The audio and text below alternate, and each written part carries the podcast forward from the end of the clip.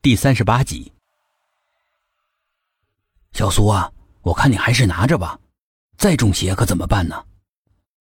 老杨在后面劝道：“哪那么多邪中啊？那这人间还不翻了天呀？”苏应真可不想枕着一条别人用过的洗脚毛巾睡觉，脸上露出了一个调皮的笑来。你们对我好点儿，我就不会中邪了。我们对你怎么不好了？董一奇急了。别人不敢保证，我董一奇那可是愿意为你上刀山下火海的。他把胸脯拍得震天响。珍珍，我对你更好了，要不然我把心掏出来给你看看。沈志远不失时机的贴过来表忠心。咦，我才不要看你什么血淋淋的心呢！我知道你们对我好。但是呢，某人对我不好，会让我心生恶念。说到这儿，苏应真竖起了柳眉，露出了一个可爱的凶狠的模样。才会被那个东西给迷惑。幸亏呀，我心地善良，不然一枪射过去，哼，某人就挂了。苏应真对着薛品涵的背影，用手做了一个射击的动作，嘴里面小声的配着音。姐恨得不得了。恰恰薛品涵回过头来，苏应真的手势还来不及放下，不上不下的僵在那儿。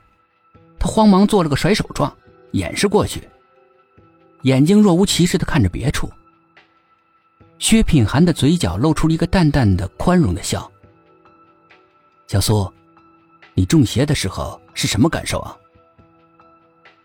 头很疼，很想睡。怎么了？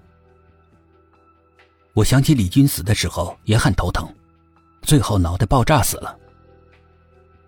薛品涵语气平静的说，但有一丝掩盖不住的担忧。所以不是我们前面猜测的，那个东西只能利用人的恶念杀人。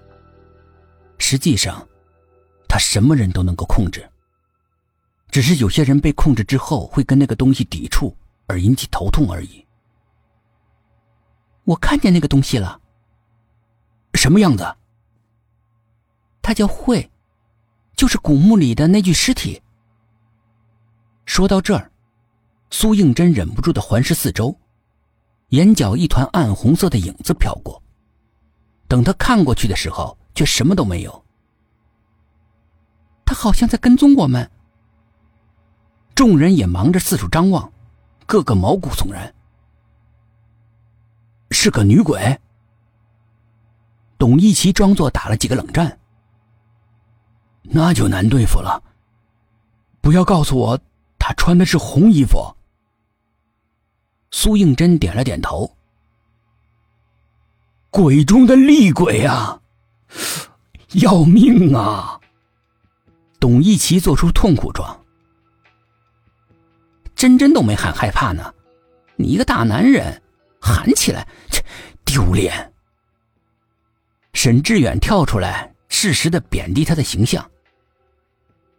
你懂什么呀你？我是为真真担心，这里捉鬼的人是真真，不是你。